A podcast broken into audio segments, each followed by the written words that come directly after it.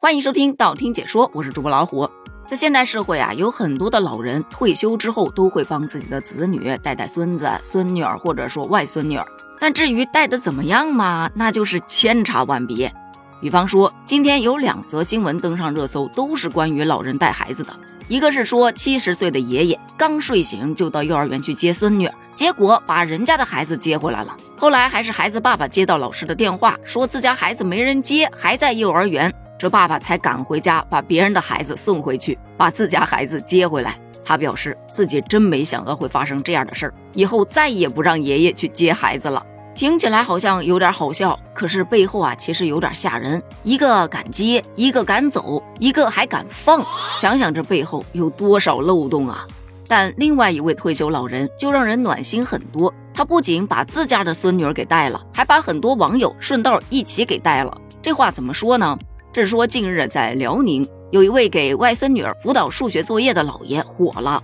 六十七岁的田老爷，他是一位有着四十年教龄的退休老师。退休之后，外孙女儿开始上小学，他的退休生活就变得忙碌起来了。每天要接她上下学，还要负责辅导功课。要知道，在辅导孩子功课这件事情上，那真的是不辅导作业母慈子孝，一辅导作业鸡飞狗跳。可这位老爷非常的有方法。搁家里准备了一块小黑板、几支粉笔，然后就给孩子讲题。疫情那段时间，女儿就觉得反正闲着也是闲着嘛，干脆把视频发到网上去，让亲戚朋友们都看一看，一起学习。没有想到啊，田老爷的讲解深入浅出，吸引了上百万网友来蹭课。网友评论：哇塞，这思路太清晰了，绝了！我居然一听就会。也有的家长表示。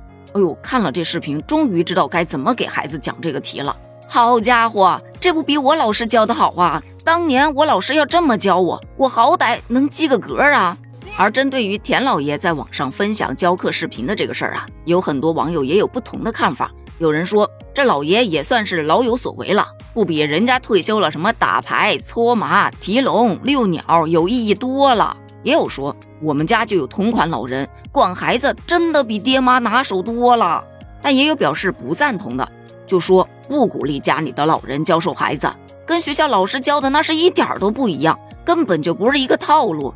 你要知道，现在的教材跟以前不一样了，很多知识点都改革了，别把老一套的拿来教现在的孩子了，把孩子都教夹生了。有时候他真的搞不懂，到底老师教的是对的呀，还是爷爷教的是对的呀？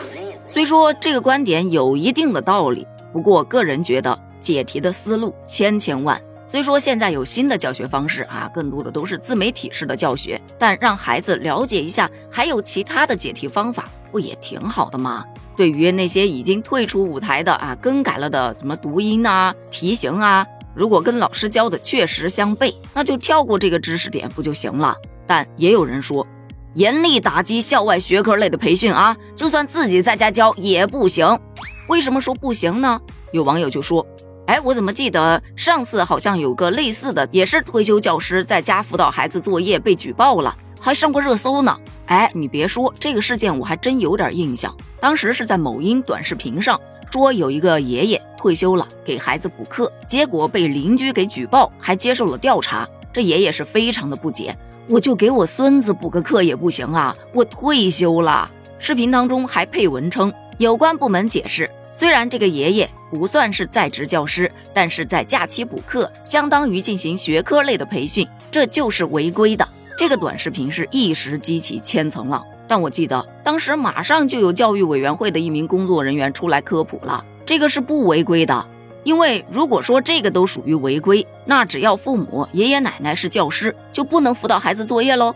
只要你辅导孩子做作业，就都违规喽。这显然是个荒谬的嘛。所以当时的舆论就是说，对这种举报的做法是不能理解的。人家家里有老人是当老师的，这是他的先天优势。要是连这个都看不惯，那只能劝眼红也是一种病，得治啊！所以咱们就是说，这田老爷给自家外孙女儿补课，这应该是不算违规的。你觉得呢？如果你有不同的看法，欢迎在评论区发表你的观点哦。咱们评论区见，拜拜。